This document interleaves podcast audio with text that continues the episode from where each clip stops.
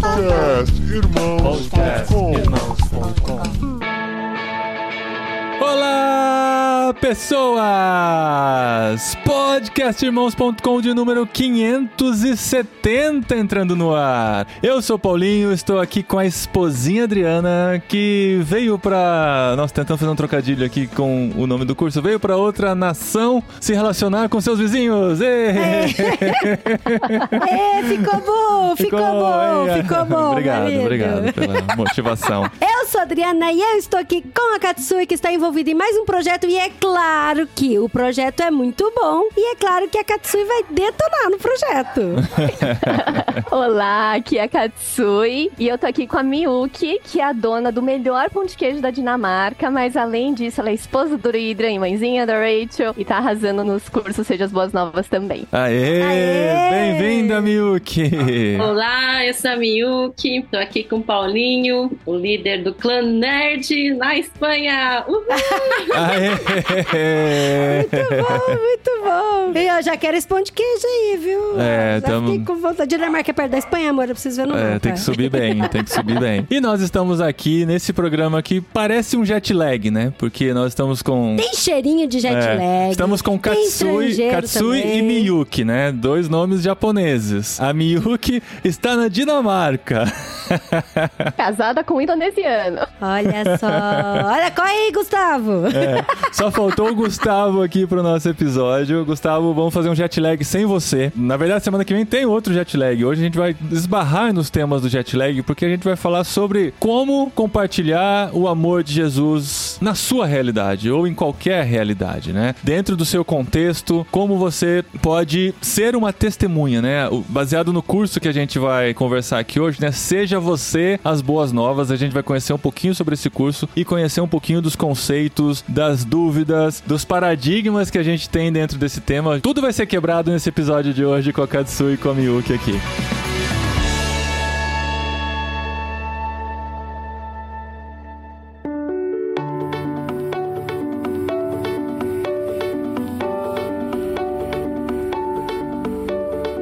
Só pra pontuar aqui, a Katsui já participou com a gente de um programa do podcast Irmãos.com gravado no Vocari em 2019. O último Vocari que a gente fez, né? Antes da pandemia, digamos assim. O último que a gente se Nossa, encontrou é presencialmente. Presen- É, o último que a gente estava, né? É. Já teve outro. É, o 370, que foi o Turn the Não Alcançados Upside Down, que a gente fez uma série, numa semana, né, cinco episódios com os temas gravados dentro do Vocari. 200 episódios depois, ó, 370 e 570. Olha, é né? 200 verdade. episódios depois, no, no, no Ah, 770 Se eu fosse rola. supersticioso, eu acharia que era alguma coisa. Ah, eu sou, uai.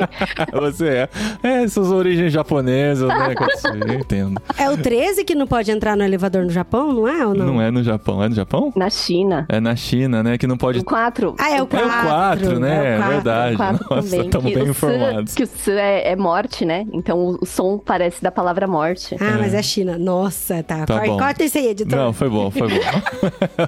então a Katsui, vocês já ouviram a voz dela aqui no podcast, mas ela sempre esteve presente no Vocari, sempre está dentro do curso Perspectivas, e agora com esse novo desafio aí, esse novo curso do Neighbors and Nations. De onde surgiu essa ideia do Neighbors and Nations que você está representando no Brasil, Cat? Então, a Neighbors and Nations, que é, né, vizinhos e as nações. Ela surgiu no coração da Jeannie Marie, que tem uma história super interessante, que ela cresceu nas Filipinas. Então, os pais dela eram tradutores bíblicos nas Filipinas. Ela cresceu numa tribo, no meio do mato. E aí ela chegou a fase da adolescência e jovem e falou assim, eu não quero morar no meio de tribo, no meio de mato, eu quero ir pra cidade, eu preciso de, de computador, tecnologia. Cada um com a sua vocação, né, gente? Não é? vamos discriminar quem prefere o mato, mas né, nem todos preferem, né? Oh, com certeza. E ela voltou para os Estados Unidos, fez a faculdade, casou, teve quatro filhos. Mas ela tinha né, essa coisa no coração, a herança dos pais. Ela se envolvia de alguma forma, mas ela sempre achava assim: não, isso daí é coisa dos meus pais, não é para mim. E eu tenho uma outra missão. Então ela foi trabalhar, ela foi pro mercado de trabalho. O marido dela trabalha na área de saúde também. Foi vivendo, vivendo. Ela fez perspectivas e ela começou a falar: poxa, mas Deus tem alguma coisa global e de alguma forma eu posso participar. E aí ela começou a se envolver com os refugiados, ali por perto mesmo, de onde ela morava nos Estados Unidos. E ela foi se envolvendo, se envolvendo cada vez mais. E ela começou a perceber que ela tinha muitos amigos da igreja, por exemplo. Muitos amigos já eram cristãos. E ela começou a perceber que ela podia mudar a agenda dela um pouquinho para passar mais tempo com pessoas que não conheciam a Jesus. E ser intencional legal em, em acolher essas pessoas e amar essas pessoas. E acabou que ela foi indo nessa até ela se mudar com os quatro filhos pra Índia. Então ela teve um tempo na Índia, numa cidade com povo muçulmano não alcançado, não engajado, com mais de um milhão, para levar negócios lá. Então ela e o marido catalisaram alguns negócios para que mais pessoas pudessem ir lá para aquela cidade que não tinha nenhum cristão, começarem a, a abençoar os muçulmanos de lá. Ela volta da Índia para os Estados Unidos e fala: Bom, tudo isso que eu aprendi, eu preciso repassar, porque não é tão óbvio. Porque eu comecei a aprender a falar de Jesus no meu dia a dia, não é tipo, agora vamos ter um evento evangelístico e pronto, agora a gente vai falar de Jesus. Meu, isso é muito antiquado, isso não encaixa na nossa rotina, na nossa mentalidade nos dias de hoje, não faz sentido, parece que é meio fake até, né? Uhum. E lá na Índia, lá com os refugiados nos Estados Unidos, lembrando dos pais na tribo, era tudo muito no dia a dia. E ela falou: por que a gente não faz isso? Por que, que o pessoal da igreja não fala de Jesus no, no dia a dia deles? Por que, que é tão difícil evangelizar? E ela tá nem gosta de usar esses termos tão crentes, assim. Mas aí ela e eu preciso ajudar as pessoas a fazer isso. Então ela tem um, um, um dom, essa didática muito boa de pegar conceitos missiológicos e teológicos super profundos e colocar isso numa linguagem bem acessível. Então, assim, qualquer crente se sente empoderado a praticar aquilo que missionários nos campos mais difíceis, transculturais estão fazendo. Então, assim, ela traz isso para um lugar muito comum e empodera a gente. E ela é super vulnerável também, então ela conta das fraquezas dela. Ela não se coloca numa posição de, ó, oh, professora que sabe tudo, mas ela também conta muito dos erros dela, das angústias dela, dos medos que ela teve, como que ela foi superando. Então, essa vulnerabilidade também ajuda bastante a gente se sentir encorajado. E ela falou assim: bom, eu tenho essa coisa das nações agora no meu coração, mas eu não quero deixar de lado os meus vizinhos. Então, ela pegou, juntou Neighbors, os vizinhos, a Nations, colocou isso nessa organização e ela começou a criar conteúdo a respeito disso. E um dos conteúdos é esse curso, Seja as Boas Novas. Foi assim que surgiu. E a gente recebeu o convite para esse curso, né, por e-mail. A Katsui gravou um vídeo lá e tal. A gente falou: caramba, esse tema é muito legal. Vamos chamá-lo para conversar com a gente aqui, porque é o que a gente está vivendo aqui na Espanha e é o que todo cristão está vivendo na sua realidade, né? A gente tem a nossa realidade aqui com quem a gente se relaciona, as estratégias que a gente usa para se aproximar de pessoas, para conhecer gente e tal, mas cada um tem a sua realidade. Cada um ou tá no seu trabalho, ou tá na escola. Sim, sim. E a Tente fala muito sobre isso também aqui. A gente já conversou bastante com o Gustavo sobre como você ser uma testemunha de Jesus no seu local de trabalho, mas a gente quer conversar um pouquinho mais aqui sobre essa outra perspectiva da Dini que traz um outro ponto de vista dentro dessa conversa que a gente sempre tem por aqui, né? Sim, é que algumas coisas me chamaram muita atenção. E confesso que, assim, daqui já no começo do podcast, só pelo e-mail da Katsui já me tirou da minha zona de conforto. Assim, aí me incomodou bastante. Aí eu falei, putz, me incomodou, eu preciso tratar isso, eu preciso melhorar isso. Mas uma das coisas que me chamou a atenção é porque muitas vezes eu fico numa posição muito confortável por saber que tem pessoas que evangelizam muito bem e que falam do reino de Deus muito bem. Nossa, porque o Ziel Machado, gente, ele vai correr e ele fala de Jesus durante a corrida. Eu não consigo nem pensar na minha respiração, sabe? Assim. E, e tem gente que, olha, que vai lá, a pessoa da Aliança Evangélica vai lá e ajuda todo mundo, os refugiados, e ajuda as pessoas em crise, e estão ali demonstrando o amor de Deus e já fala do Evangelho e tal. E pra mim, assim, ainda eu fico nessa assim: olha, eu estou fazendo aquilo que Deus colocou no meu coração, que eu tenho com vocação, mas eu entendo que às vezes a parte do evangelismo não é tão pra mim, porque eu não sei se eu tenho esse dom e não tenho essa vocação. E eu tenho também essas raízes antigas, né, no meu coração. Eu não sei se você. Ah, vocês acho que provavelmente já devem ter ouvido de. Ah, algumas pessoas são apóstolas, outras são evangelistas. Então esse dom não é pra mim. O dom de evangelizar não é pra mim, de falar as boas novas e tal. E sendo que não. Então, e aí, claro, né, que eu não penso assim já faz muitos anos, mas muitas vezes eu fico na minha zona de conforto, porque eu sei que tem outras pessoas que fazem muito bem. E aí, lendo o texto de assim, a gente tem que fazer isso, a gente tem que sair da nossa zona de conforto, porque isso é um chamado para todo cristão, transformar a vida do próximo e através do seu dia a dia, da sua rotina e tudo isso. Nossa, e é muito legal. Essa questão de sair da zona do conforto é uma das primeiras aulas que a Jeannie fala. Porque a gente realmente acaba ficando numa. Tipo, ah, tem a vida, tô indo pra igreja, tô participando de tal ministério e tal. E eu tava assim, meu, tava, sei lá, trabalhando em. servindo em conselhos gestores de várias organizações super estratégicas, pensando no casal muçulmano, e igreja perseguida, e não sei o que, e não sei o que. Mas eu mesma, eu, Katsui, pessoa, carne e osso, eu tinha deixado de falar de Jesus pras pessoas com quem eu tava me encontrando pessoalmente. E você entra numa zona de conforto e você vai criando, não é nem desculpa, mas você vai se envolvendo com o reino de alguma forma. Mas você às vezes acaba perdendo essa, essa essência de, poxa, às vezes esse encontro não é nada tipo ah, organizacional, não é nada estruturado, mas aquela pessoa ela pode levar isso pra algum lugar que eu nunca vou entrar e que onde a gente já tá trabalhando com as organizações a gente nunca vai entrar e essa pessoa vai multiplicar. Então, acho que é, abrir mão das nossas preferências, às vezes até coisa que você vestir, sabe? Eu vou encontrar uma refugiada afegã aqui em Sorocaba, ah, é, tá um calorzão, mas eu não vou de, de regata. Eu vou pelo menos colocar uma blusa com manga, porque eu sei que o marido dela vai estar tá lá. Então, ah, eu vou entrar na casa dela, ah, eu vou tirar o sapato. Uhum. Tudo bem que a gente tá no Brasil, mas eu vou deixar o sapato fora, e mesmo que o chão não seja o chão mais limpo de Sorocaba, não tem problema. Depois eu lavo meu pé, depois eu lavo minha meia. Então, às vezes, coisinhas pequenas, assim, que acabam. E às vezes com pessoas também, né? Da nossa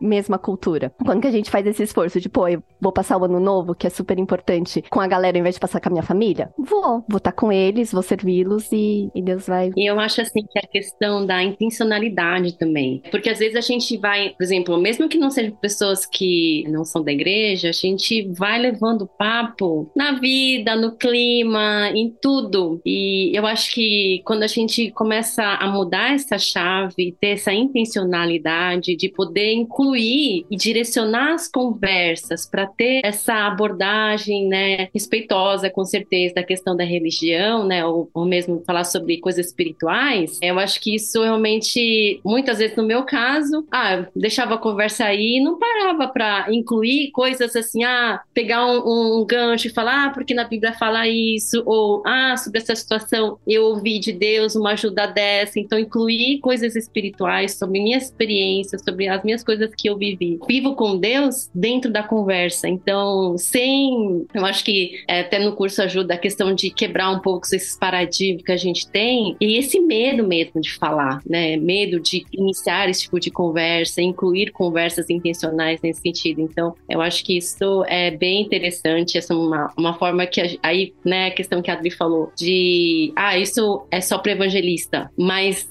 não, a gente pode falar sobre assuntos sobre Deus, sobre o reino reino de Deus com as pessoas, incluir, né, por exemplo, ah, eu estava conversando com uma amiga minha nessa semana sobre questões de família, de relacionamento e de amargura. Aí eu falei, bom, então na Bíblia fala que a amargura é, é que nem uma raiz, que, né, que cresce quando a gente deixa, ela vai aumentando. Então ter esses insights e poder incluir esse tipo de comunicação para poder realmente, quem sabe, de, de lá evoluir certos assuntos, até mesmo para você se posicionar, né, com as pessoas que estão ao seu redor, de que você lê a Bíblia, de que você busca Deus, que você tem esse relacionamento com Deus, né? Essas coisas nesse sentido. Então, acho que isso ajuda muito. Eu queria só fazer um disclaimer aqui, porque temos muitos ouvintes nossos que não são cristãos ou que não participam de uma igreja nem nada. Do que, que a gente tá falando aqui? A gente não tá falando aqui de proselitismo, a gente não tá falando aqui de entrar em outra cultura e mudar aquela cultura e fazer a pessoa deixar o que quer que seja. Nós estamos falando sobre compartilhar o amor de Deus, compartilhar o que nós entendemos da palavra de Deus, porque nós cremos na Bíblia Bíblia como a revelação de Deus para nossa vida. Então, como a gente pode abençoar as outras pessoas? Como a gente pode ser nós mesmos essas boas novas, né? Que é o evangelho, que é o amor de Deus, né? Então, onde quer que nós estejamos, por isso que a gente fala, se a gente estiver no nosso trabalho, se a gente está na nossa realidade, buscar essas relações simplesmente para oferecer algo que nós temos que pra gente é muito precioso, né? Não é porque nós não concordamos com a maneira de ser da outra pessoa, é porque nós queremos oferecer algo que é precioso pra gente e a gente quer compartilhar. E é por isso que a gente pensa em como anunciar essas boas boas novas de Jesus, né? Essa boa notícia de Jesus para as outras pessoas, né? A gente compartilha justamente por amar a pessoa. Porque se a gente não amasse a pessoa, a gente ficaria na nossa zona de conforto, muito fácil, muito tranquilinho, sabe? Mas como a gente ama e a gente sabe que o evangelho, quando alcança, ele abraça e ele traz paz, e por amar as pessoas, a gente quer que o reino chegue até elas. Então, muitas vezes, assim, a gente vê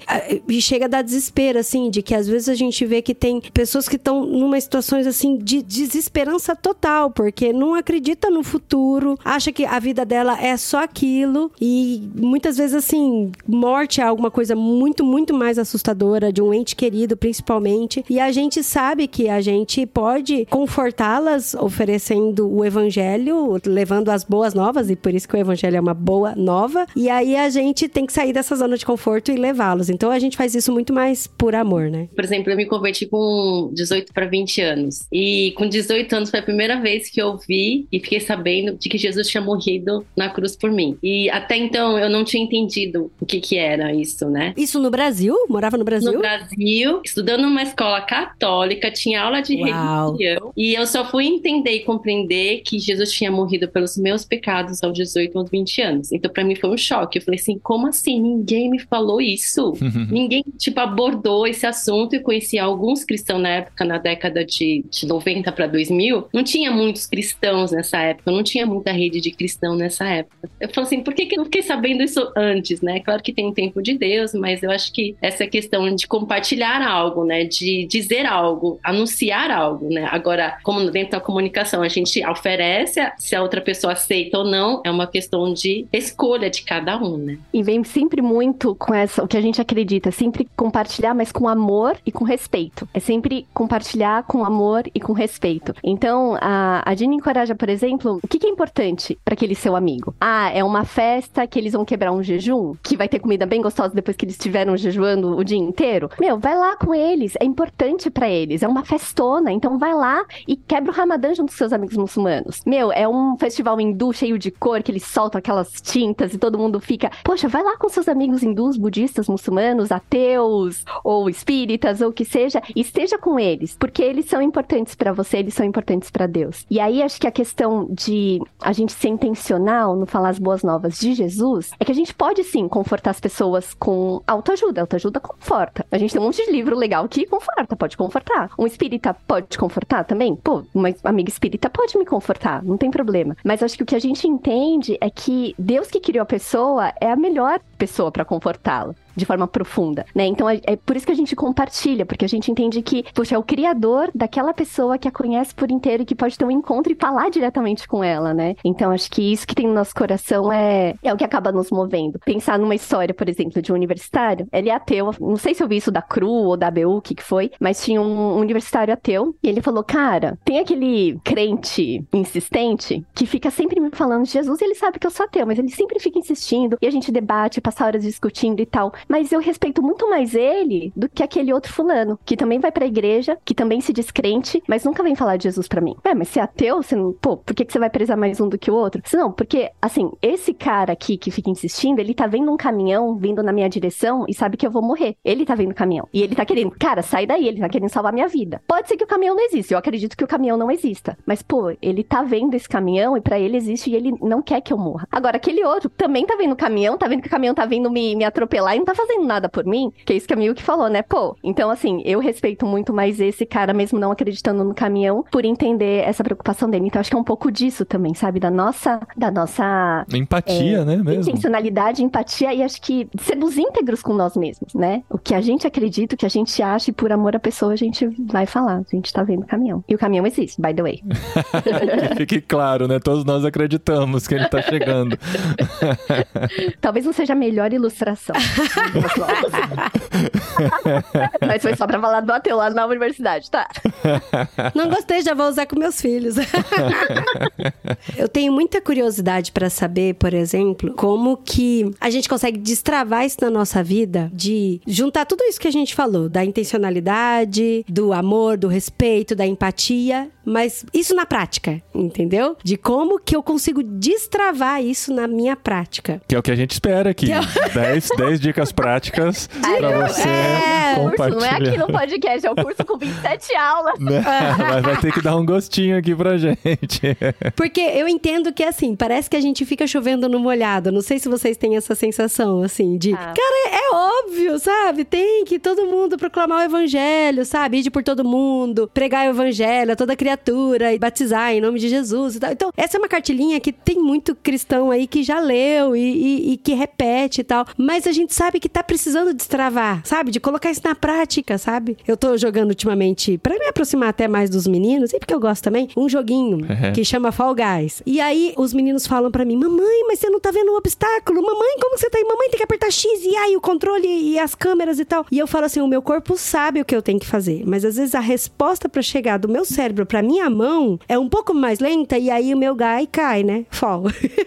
e é por isso. E pra mim, falar do evangelho com a pessoa, muitas vezes eu tô com a cabeça cheia de versículo, vai salpicando assim. Eu falo, não, agora que ela falou isso, eu vou juntar com isso, eu vou juntar com aquilo e tal. Mas aí, a hora que chega na minha boca, não sai, sabe? Esbarra num, num obstáculo do videogame que é, por exemplo, será que eu não vou estar faltando com respeito? Será que ainda não chegou a hora de falar sobre isso? Será que eu já tenho intimidade suficiente pra falar? Será que vai parecer que eu sou a boa azuda que sei todas as coisas? E olha boa só agora. zona, vou- boa azul é outra coisa. Será que parece que eu tô num pedestal e falo, ai, eu tenho a fórmula do sucesso pra isso, sabe? Porque, olha, eu vou te falar que às vezes me irrita quando eu quero desabafar com alguém e a pessoa, não, porque você não fez direito. Ou você tem que fazer assim, você tem que fazer aquilo, fazer aquilo. E eu, não, gente, eu só quero falar, eu só quero criticar, sabe? Assim. Aí fica esses obstáculos aí do jogo que aí, quando eu paro, olho pra trás e a situação já passou e eu já caí, eu já perdi a fase, eu olho e falo assim, eu podia ter passado assim, eu podia ter passado assim. E assim, meu cérebro parece que entende, mas tá precisando destravar, sabe? Sim. E eu acho que são várias camadas, né? Acho que tem que começar. E acho que uma coisa que brasileiro tem inconsciente. Acho que você até comentou no comecinho, Dri. A gente acha que algumas pessoas têm dom de evangelismo. Pô, delega pra elas, vou ficar aqui, meu ponto fraco, ponto forte delas. A gente é um corpo que você vai então falar, uai, deixa quieto aqui. Deixa o seu pé, né? Você vira a boca.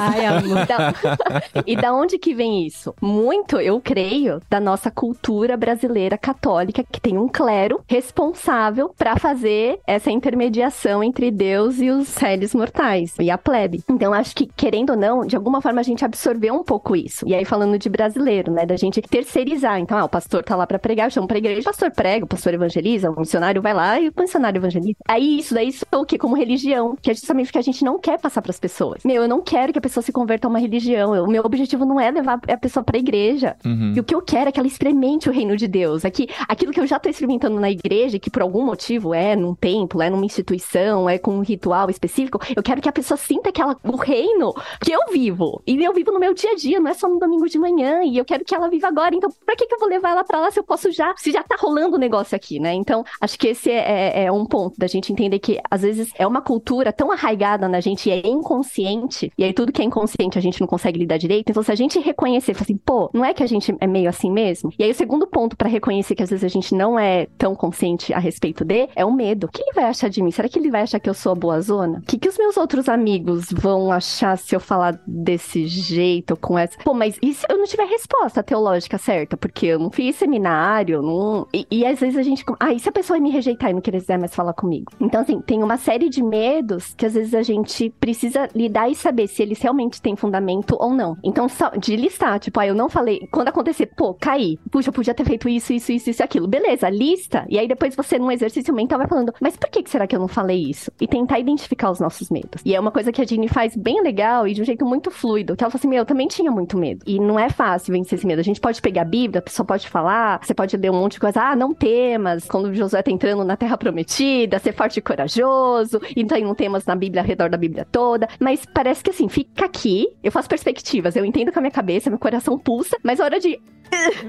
eu, eu vou tentar falar e fica engasgado na garganta, né? Então, essa, essa chavinha, acho que tem a ver com essa questão do inconsciente, da gente reconhecer como que a nossa cultura nos boicota e como os nossos medos pessoais nos boicotam. Mas a partir disso, quais são os pequenos passos? Aquilo que você falou de grãozinho, grãozinho, que eu posso começar a praticar. E aí é criação de hábito mesmo. Aquilo que a meio que falou de intencionalidade. Poxa, se eu tiver uma perguntinha que eu posso fazer toda vez que eu encontrar com alguém, e que seja uma pergunta tão geral e tão amorosa que vai servir pra qualquer pessoa, e aquilo pode desengatar numa conversa espiritual, por que não fazer? E aí você começa a praticar. Eu sei a resposta dessa, professora. Tem uma coisa que eu gosto, assim, que às vezes quando eu consigo destravar, é perguntar. Todo mundo que me conhece sabe que a gente tem, né, uma fé cristã e tal. E aí, quando a pessoa fala sobre algum problema, eu falo, e o que, que eu posso orar por você, sabe? Legal. Aí sempre. Não, a Adri tá fazendo esse papel aqui de. de... Ela é super evangelizadora. É. É, esse papel de inocente e tal, eu acho que ela tá querendo se colocar num lugar que talvez ela já esteve, mas não é mais, sabe? Ela é, a Adri consegue levar qualquer conversa pra qualquer lugar, sabe? É muito fácil, assim. e os relacionamentos que ela desenvolve aqui, ela tá sempre, sempre cai na espiritualidade, sempre acaba falando e discipulando esse pessoal com quem ela se relaciona, assim. A Adri realmente tem desenvolvido muito isso de maneira muito boa mesmo e de maneira muito fluida, de verdade, assim. Eu sou muito admirador da minha esposa nesse sentido aqui, sabe? Então, Então, eu acho que é algo que realmente pode acontecer. Se ela tinha esses medos, assim, essa. Eu imagino que sinta isso de verdade. Todo mundo sente, né? Essa coisa de será que. Não é assim, a gente tá numa realidade espanhola. O espanhol, ele é muito. Ele preza muito por sua privacidade, né? E o assunto religião é um assunto que faz parte do caráter pessoal dele, né? Então, você precisa andar um bom tempo com ele para ele poder se abrir com relação a isso com você ou dar qualquer espaço para isso. Então, a gente tem essa sensibilidade de tomar muito cuidado para não entrar num âmbito muito pessoal com a pessoa quando a gente ainda não tem tanta intimidade e tal, mas aos poucos esse momento vai chegando e a gente consegue ter conversas muito francas com eles nesses temas que a gente tem conversado aqui, né? E olha que legal, acho que uma das coisas que vocês fazem, talvez não é comum para todos os ouvintes ou pra galera em geral, é que vocês falaram, todo mundo sabe que a gente tem uma fé cristã. E às vezes eu entro num emprego novo, eu entro numa academia nova, eu começo a jogar tênis, eu começo a entrar num clube de leitura, só que eu não falo da minha fé. E aí passam-se anos, e aí, é, ah, mas você é evangélico, você é cristão, você é crente, você vai pra igreja? Como assim? E às vezes fica difícil de você se colocar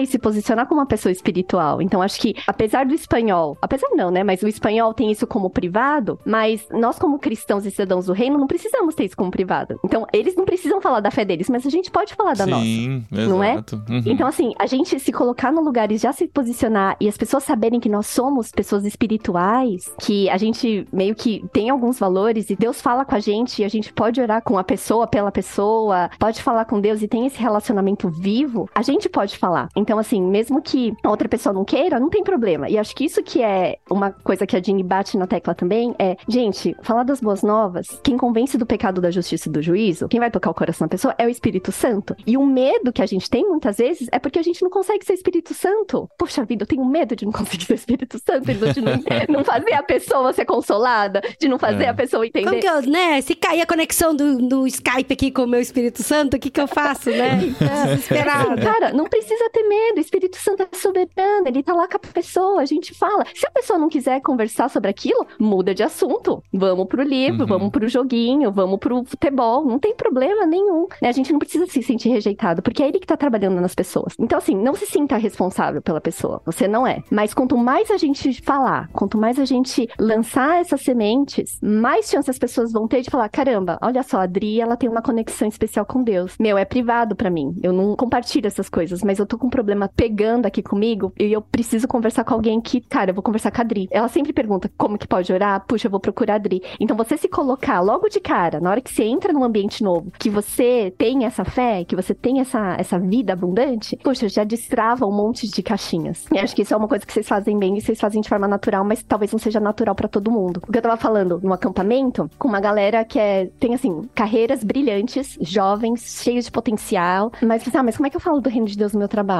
Meu, é um ambiente, é profissional e tal, e como que separa. E aí uma das meninas falou, pô, foi feriado. No almoço, em algum momento, vai rolar. E aí, como é que foi o feriado? Assim, fala como é que foi o teu feriado. Como é que foi o teu feriado? Ah, eu vou falar que foi pra um acampamento de crente? Não, você foi pra um acampamento de crente. O que, que aconteceu aqui que você achou da hora? Conta isso. E aí a menina foi, numa conversa com a chefe dela na hora do cafezinho. Ela falou, cara, deu certo, deu certo. Eu falei que eu fui num retiro espiritual e que aí eu aprendi as coisas de Deus, tá? Ela se interessou e a conversa flui. Eu falei assim, então, é só a gente trazer a nossa vida que a gente já vive pra mesa de conversa, né? Então são coisas desse tipo que às vezes vai destravando, sabe, Dri? São essas pequenas coisas que a gente pode já, começando desde o do início dos relacionamentos, que já vai destravando. Talvez seja uma das dicas.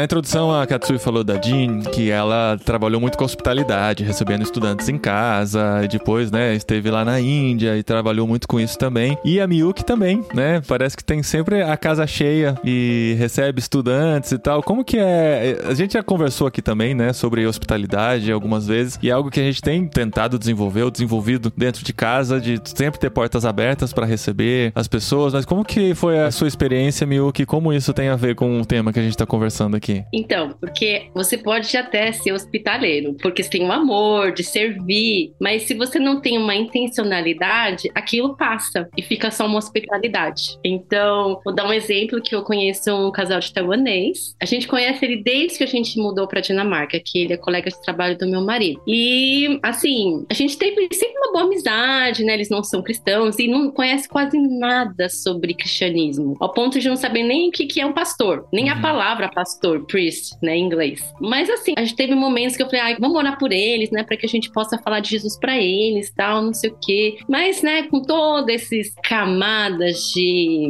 travas, assim, medos, que não sai, aquela coisa desengonçada, tal. A gente conhece já faz uns quatro anos, então já faz muito tempo. Então já passou da fase de intimidade, né? Então a gente é bem amigos, assim, né? E aí eu, depois do curso, eu falei, não, quer saber? Eu vou ser intencional com eles. Aí eu falei assim, vou tentar pegar um gancho, começar a falar, tal, né? Sobre o reino de Deus, tal. Só que a minha expectativa para essa situação era assim, tipo, eu vou falar de Jesus, sobre o reino de Deus e já quero falar sobre o plano de salvação.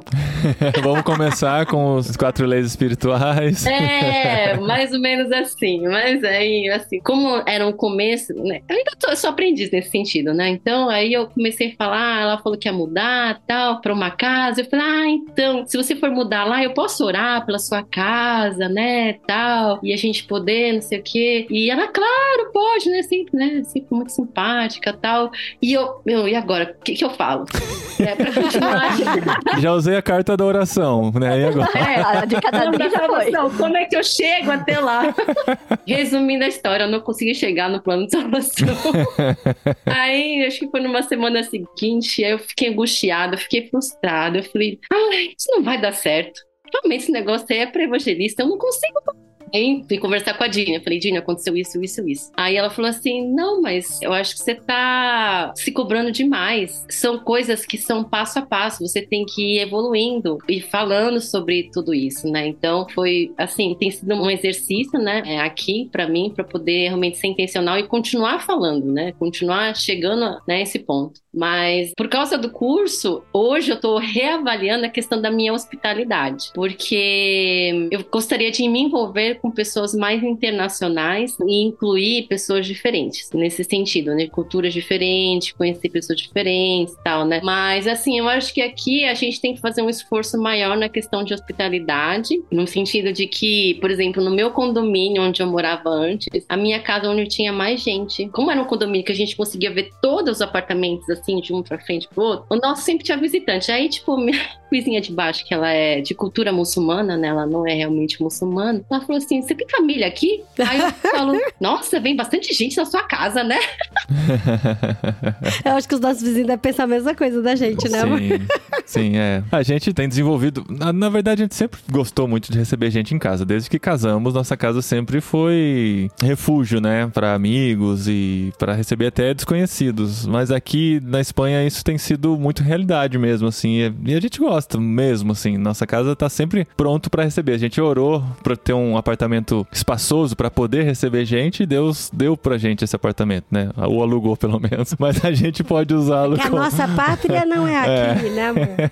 mas a gente pode usá-lo pra receber gente. E a gente tem tido experiências muito incríveis com relação a isso mesmo. E é, é gostoso. Quando a gente pratica hospitalidade, a gente também, quando vai pra outros lugares, a gente também sempre é muito bem recebido, né? A gente sempre trabalha isso na cabeça dos nossos filhos, inclusive. Viu como a gente foi bem recebido naquele lugar? A gente tem que receber as pessoas do mesmo jeito aqui. Então a gente tenta ser esse lar acolhedor, né? Tanto pra pessoas de fora quanto pra pessoas daqui da cidade. Faz um ano a gente começou a acompanhar brasileiros que começaram a estudar aqui em Linares também. Isso tem sido uma benção pra gente também, né? De ser família pra eles, né? São mais de 10 brasileiros que chegaram. Esse ano agora estão chegando. Esse novo curso, né? Que aqui começa no meio do ano. Estão chegando mais brasileiros. A gente coloca à disposição pra pegar na estação de trem, pra ajudar Levar no médico. levar mudança, Pra ajudar a levar... comprar coisa. É, pra tudo. E pra receber aqui em casa também. Temos um quarto quando precisar É. vir aqui, quiser fugir da República. Quiser fugir da... É, exato. E, E já e a- aconteceu algumas vezes. É, e assim, no meio do dia, às vezes batem na porta chorando, precisando de um consolo, alguma coisa assim. Então, a hospitalidade, né? Quando a gente desenvolve isso na nossa vida, a gente vê Deus usando a nossa vida pra abençoar as outras pessoas também. Isso é-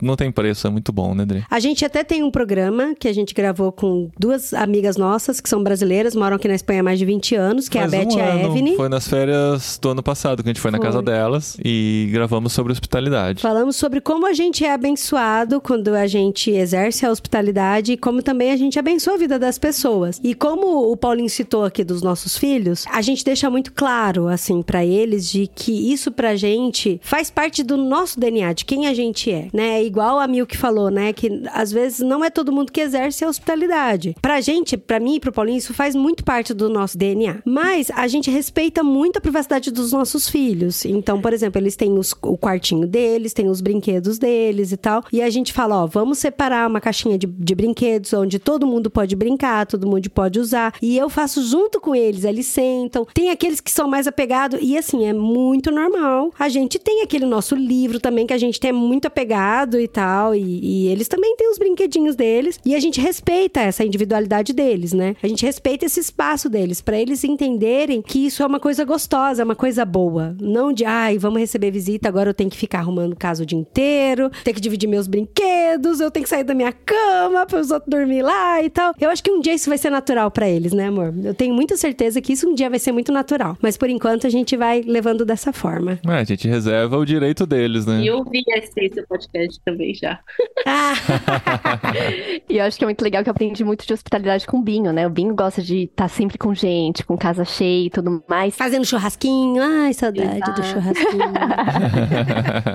E na minha cabeça, tipo, ah, pra você receber bem as pessoas, você tem que colocar aquele jogo, com aquele jogo americano impecável, com os talheres, e a casa Os tem que ter um brinco, tudo impecável, seu jogo de cristais ali, e toda a refeição tem que estar prontinha. E, gente, é- é- na verdade, às vezes isso até constrange as pessoas, né? Acho que a, a- hospitalidade é muito mais de coração e de você receber do jeito que você é, mais do que ficar preparando muito e criando muita coisa, que fica uma coisa artificial também. E acho que o que a Dini traz é exatamente isso que vocês fazem, meu, ainda mais quando é estudante estrangeiro que tá longe de casa. Cara, o povo de Deus foi peregrino, o povo de Deus ficou longe de casa, longe da cultura, longe da comida que eles gostavam por muito tempo. E essa questão da Bíblia, principalmente no Antigo Testamento, né, falar tanto do estrangeiro, falar tanto do estrangeiro, falar tanto do estrangeiro é que realmente a gente sai de um lugar de segurança e fica muito vulnerável. Então isso que vocês fazem, de buscar no aeroporto, levar pro trem, pra médico, comprar as coisas, ter esse refúgio, da gente pensar que no Brasil, né, que a gente tá recebendo cada vez mais refugiados, que a gente às vezes tá recebendo cada vez mais imigrantes, seja da América Latina, seja da África, mas a gente tá tendo esse contato, né, e da gente ter esse olhar, ser empático, como é que tá a situação dessa pessoa? Pô, vai dar trabalho receber alguém? Você vai ter que sair da sua, sua zona de conforto de alguma forma. Não precisa ser aquele super trabalho de você tirar os seus cristais da prateleira,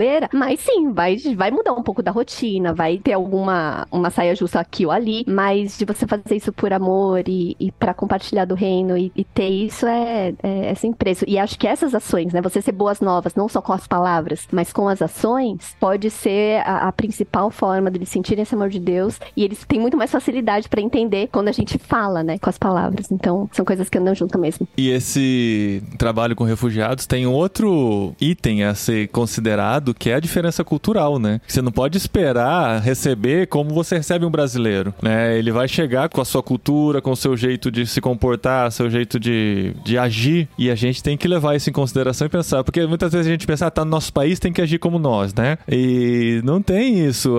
A pessoa tá chegando, muitas vezes, se é refugiado, ele tá chegando totalmente perdido, com trauma, fugindo, das vezes, de uma guerra, de alguma situação muito complicada. Então, assim, exige essa sensibilidade também, né? De saber como lidar com eles. Talvez a gente, quem sabe, no futuro faça até um episódio mais prático com relação a isso, né? De como receber refugiados, como você ser hospitaleiro, né? Com o diferente, né? Com o muito diferente, né? Quando a gente coloca em contraste a cultura brasileira com uma cultura do Oriente Médio, por exemplo, ou asiática, a diferença é muito grande. Então a gente tem que estar preparado para isso também e não achar que você está recebendo seu irmão em casa, né? Ou seu vizinho. É muito legal, porque assim, a nossa cultura é muito diferente da dos árabes, dos asiáticos. Mas, cara, ouvindo algumas aulas da Jeannie falando sobre receber árabes, por exemplo, pra eles, meu, pros norte-americanos, pros ocidentais, é ainda mais difícil. Que algumas coisas ela dá umas dicas assim, que pra gente, tipo, é, Não faz é sentido. dica. É, a, gente, a gente é assim. É. Ela fala assim: ah, você tem que planejar a sua agenda e colocar alguns buracos, algumas janelas na sua agenda pra você ter tempo de fazer alguma coisa que der na telha na hora. Nossa, mas a gente faz isso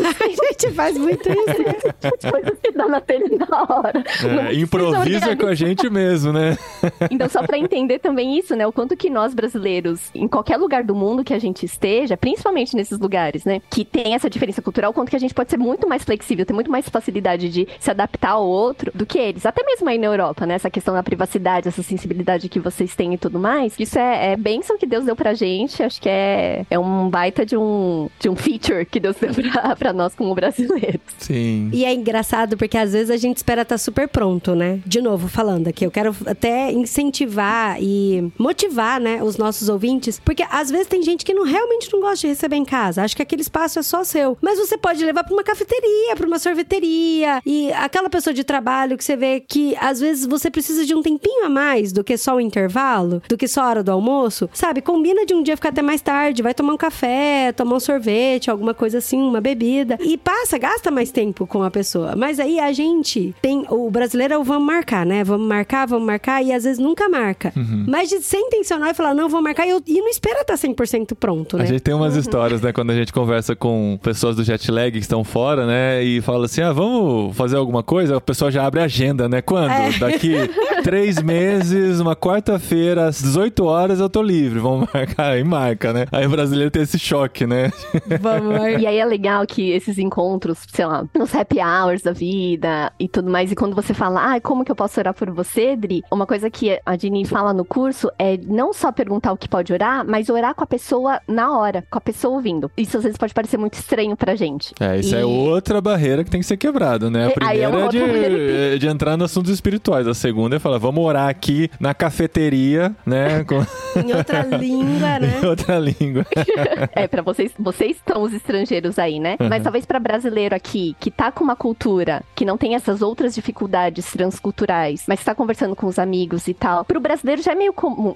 Acho que nenhum brasileiro recusaria uma oração, né? Ah, posso. Ah, então como que eu posso orar por você? Beleza, a pessoa fala, a gente vai no nosso quarto e ora. E claro que Deus ouve, mas se a gente já caminhou com ela algumas vezes, e pessoas às vezes de origem muçulmana ou asiática, esses assuntos espirituais não são tão privados como aí pros europeus, como pros ocidentais. Então, com esses outros amigos, com esses outros perfis, acho que a gente pode sim, pensar assim, ah, como que eu posso orar por você? Ah, é, sei lá, prova na faculdade, ah, você vai perder a bolsa, ah, se sentindo muito sozinho, posso orar por você? Tá, beleza. Posso orar agora? Você se importa? E de fazer uma oração com a pessoa. E aquilo pode ser transformador. Aquilo pode ser transformador. Dela realmente aprender e ver que, poxa, não é só o Deus da Adriana, não é só o Deus da Katsui, não é só o Deus do Paulinho ou da Miyuki. Caramba, eu percebi que realmente eu posso ter esse relacionamento também. E acho que a pessoa se inclui e sente o cheirinho, o gostinho do reino de Deus, sabe? Então, talvez fique uma dica pra vocês aí na Espanha em algum momento com os mais chegados. Mas pro pessoal aqui no Brasil, acho que é bem plausível. Teve uma vez que eu tava. Eu sou voluntária aqui na igreja e eu ajudo a separar alimentos que são doados para pessoas que estão em situação de vulnerabilidade, assim, apesar de a gente viver aqui na Dinamarca, tem esse público, né? E aí na igreja, supermercados, eles eh, separam coisas que estão um pouco mais vencidas, e a gente pega, separa o que tá estragando e o que tá para comer a gente, eh, eles oferecem para as pessoas. E aí nesse dia, não teve um dia que eu tava lá, e aí tem uma menina me ajudar. Aí ela falou, perguntou, ah, de onde você é? Como é que você veio parar aqui? Eu falei assim, ah, eu vim da igreja, tal. Aí ela falou assim, eu não acredito em Deus, porque ela era tipo uma pessoa que tava, tem um café na igreja lá, né? E vem todo tipo de pessoas na igreja, nesse café. Eu falei, ah, você não acredita em Deus? É porque eu não vejo ele, então eu não acredito. Aí eu falei, eu falei, ai Deus, como é que eu posso, né, falar sobre esse assunto? Pra uma pessoa que não acredita em você, né?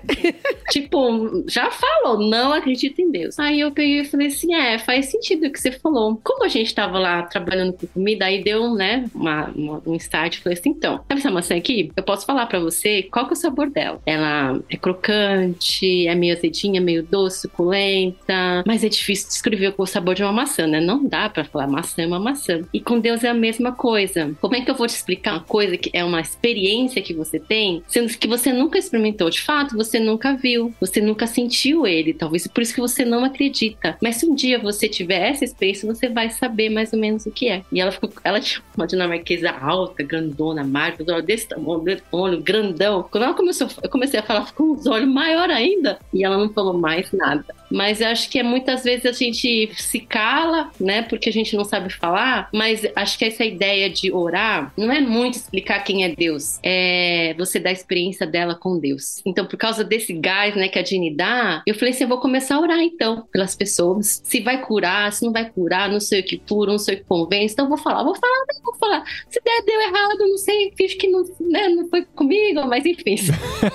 a questão de você se cobrar menos, né? Uhum. E criar menos expectativa da situação. É ser bem mais ingênuo e, meu, é o que o produto que eu consegui entregar, né? E Deus faz o milagre. E deixar Deus fazer o trabalho, né? É isso aí. É, aí eu tava na casa desse casal taiwanês, tava no aniversário da filha dela, e tinha outra família na casa dela. Ela é malasiana, Malá, Mal, Mal, é Malaia. Malá- Malaya? Malásia. Pode ser malasiano, dependendo da etnia. Ela é da Malásia, casada com um dinamarquês e, e morava naquele bairro. E aí ela tava no aniversário, ela começou a contar que ela tava tendo um problema muito sério com a pele, tipo, de o rosto rosto fica todo vermelho, sabe, descascando. E ela, nenhum médico sabendo o que acontecia, não sei o que, blá blá blá. Eu falei assim: ai, ah, vou orar por ela. O melhor que eu posso fazer por ela não é dar conselho, faz isso, faz aquilo, né? Eu falei, ah, eu peguei e falei assim, na sala mesmo, meio na frente de todo mundo, ali não tinha muita gente, mas eu falei, ah, eu posso orar por você? Aí ela, pode. Aí eu orei, falei assim, bom, Espírito Santo, não sei o que, né? Falei, tipo, cura, não sei o que. Sem expectativa nenhuma, nem pensei mais no assunto, ai, será que né? Será que aquilo foi bom ou não? Mas aí depois eu encontrei com ela e eu tinha esquecido do assunto, nem tinha lembrado que eu tinha orado por ela. Aí ela veio falar comigo, ela falou assim, ai, eu queria agradecer pela sua oração. Os médicos me ajudaram tal, mas não voltou mais.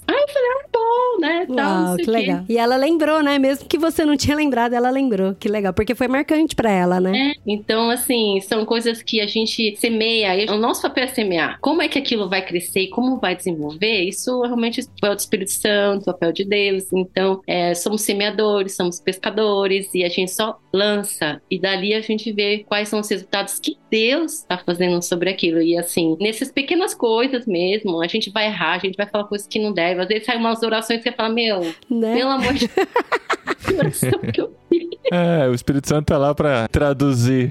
então.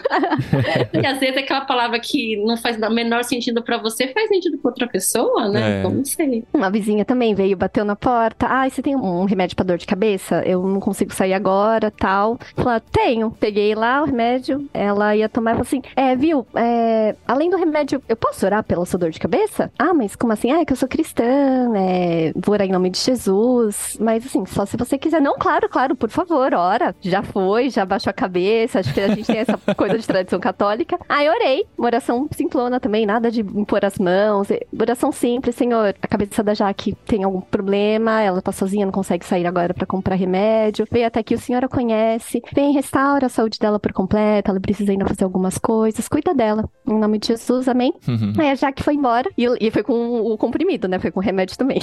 Uhum. Mas o legal é que no dia seguinte, quando a gente se encontrou, ela falou assim: viu, eu tomei remédio obrigada por ontem e tal. Eu até tomei o remédio, mas eu acho que o sarou mesmo minha dor de cabeça foi só oração. Obrigada. Ai, e na semana seguinte, e na semana seguinte ela acabou se mudando, a gente perdeu o contato. Mas eu acho que a experiência com Deus, ela não é tudo. A gente tem uma fé racional também. A gente tem a Bíblia, a gente tem um monte de coisa para entender, mas acho que para essas pessoas que ainda não conhecem o reino de Deus, e ainda mais acho que na geração que a gente tá vivendo, né, a cultura em que a gente tá em volta, experiência ajuda sim as pessoas a entrarem no reino de Deus. Então não é tudo, a gente não vai se limitar só a isso, obviamente no discipulado, a gente vai trazer Bíblia, a gente traz conversas espirituais, a gente explica muita coisa, mas é uma das ferramentas que às vezes a gente não usa de evangelismo, porque a gente pensa que evangelismo é a gente passar quatro leis espirituais, indo uhum. da pessoa até o plano da salvação, e isso que é evangelizar, e fala assim, não, não necessariamente. Na cultura onde a gente está hoje, a gente pode ver quais elementos da cultura tá falando mais ao coração das pessoas, navegar nisso, falar, Espírito Santo, tô fazendo aqui, faz a tua parte, e se for continuar me usando, me usa, e aí a gente vai trazendo mais para a Bíblia, vai trazendo mais para conversa, mas acho que esse gancho da experiência acaba sendo bem legal para a gente lidar com o que a gente tem lidado nos dias de hoje. Muito bom. Sobre o curso Neighbors and Nation, né? Acho que não é nem questão do curso, eu acho que é um o curso na verdade é uma ferramenta, mas o objetivo maior é alcançar os 3 bilhões, né? E parece que é algo assim longínquo, que é fora da nossa realidade e às vezes a nação está muito mais perto do que a gente imagina. E se a gente abrir um pouco mais, né, a nossa, a nosso campo de visão, a nossa intencionalidade, eu acho que a nação está muito mais perto, né? Então, um dos alunos lá, né, do curso, né, que a gente lançou agora em julho, alguns alunos ficaram surpresos quanto, né, de pessoas de diferentes nações estão mais perto do que elas próprias imaginam. E quando eu penso nisso, eu lembro muito do efeito borboleta, uhum. que é bater de uma asa de uma borboleta pode gerar um furacão do outro lado do mundo, uma coisa assim, uhum. assim, né? Então, que pequenas ações hoje, a gente não sabe como isso pode impactar a eternidade, né? Sendo que para mim, sei lá, uns cinco anos atrás, eu não sabia nem que era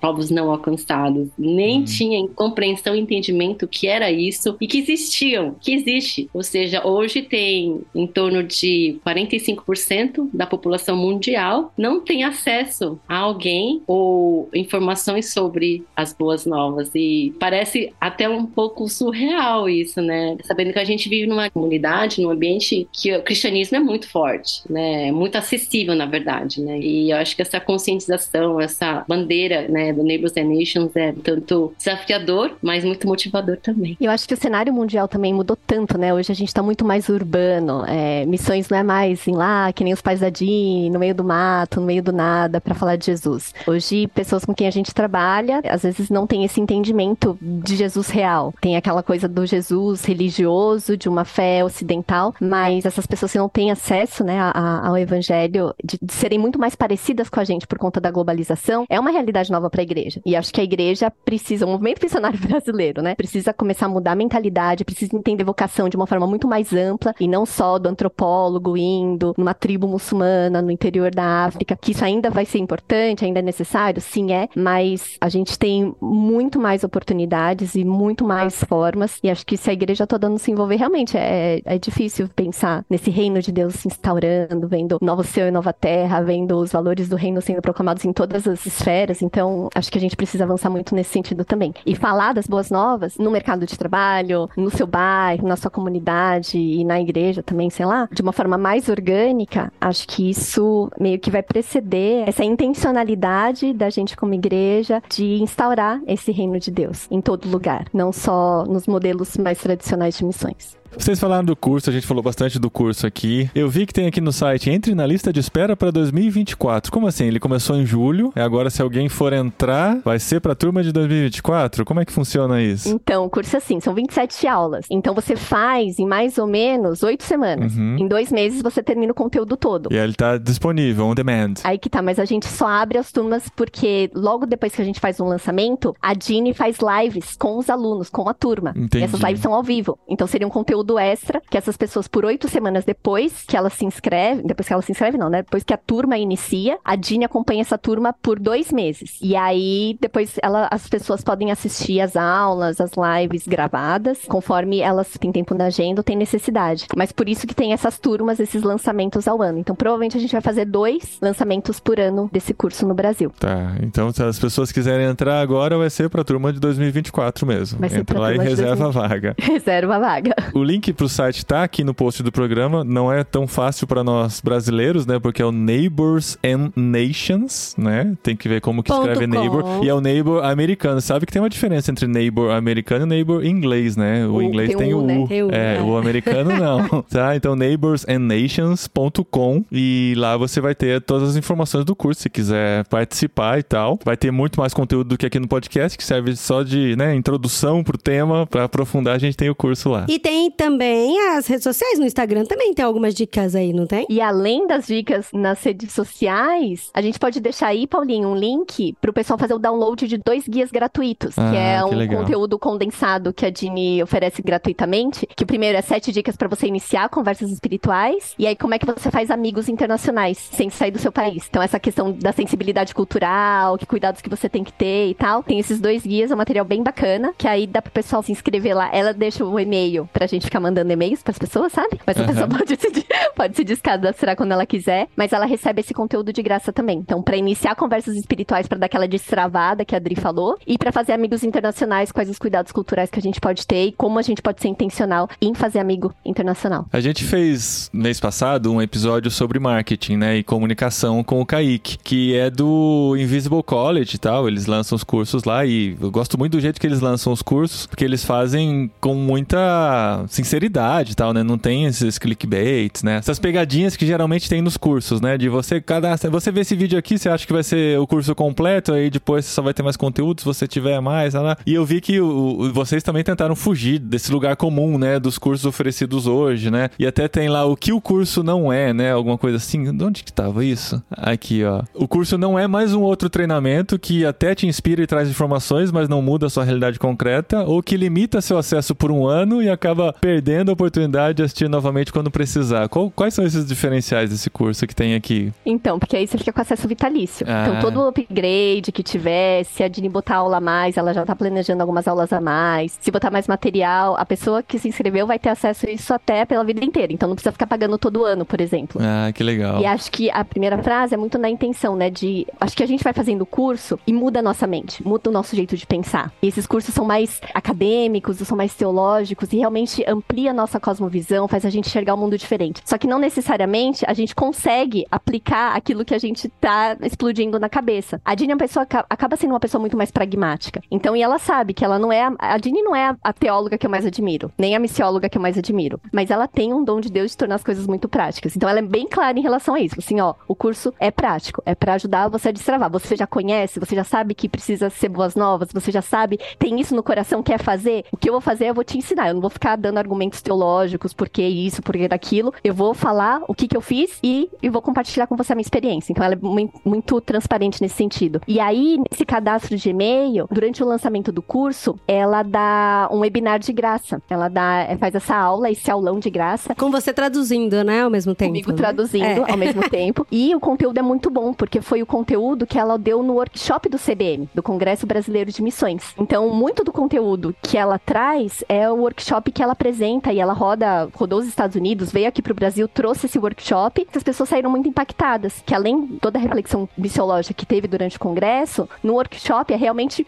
workshop. Uhum. É realmente, tipo, colocar a mão na massa. Então, ela traz muito disso e ela oferece esse workshop para apresentar e falar um pouquinho dela, que ela não é conhecida aqui no Brasil também. E a partir desse workshop, aí ela apresenta o curso. Então, é mais ou menos nessa sequência que a gente entendeu que seria uma ferramenta das pessoas conhecerem na melhor também. Gente, deixa eu só falar uma coisa aqui, parece que é chovendo molhado, mas eu só vou deixar claro duas coisas aqui, porque eu não sei quem chegou até aqui pode estar se perguntando: "Ah, mas por que que tem que pagar para fazer um curso desse, sendo que seria muito legal se isso fosse disponibilizado para todo mundo e tal?" Porque tudo isso gera um custo. A gente percebeu que tudo isso gera um custo e a gente aqui da área de comunicação, a gente sabe que tudo, hospedagem, link, Instagram, para patrocinar no Instagram, porque infelizmente a gente sabe que às vezes o algoritmo vai escondendo as coisas e aí para aparecer e a dedicação das meninas é, de que dedicação de quem oferece o curso, né? Não, sim, Precisam exatamente. E a gente que nem está sendo patrocinado, Não. de verdade, a gente só está falando porque a gente realmente acredita que isso é uma ótima ferramenta para destravar todo mundo e tem muito conteúdo no Instagram que é gratuito. Tem o nosso podcast aqui que você chegou até aqui ouvindo ele já também com muitas dicas. Tem esse webinar que é gratuito, tem toda a página do site que é gratuito também e você pode conversar e entrar em contato com as pessoas. A questão é toda a dedicação que o curso oferece para as pessoas que se inscreverem. E isso, gente, tem que ser pago mesmo porque são horas e horas de trabalho, de pesquisa, de conteúdo e dedicação, né? Muito Sim, bom. e a Dini é muito tranquila. Por isso que eu falei, é chovendo molhado, mas é Não, importante aí, deixar claro. Aí. Falou disso, Dri, obrigada.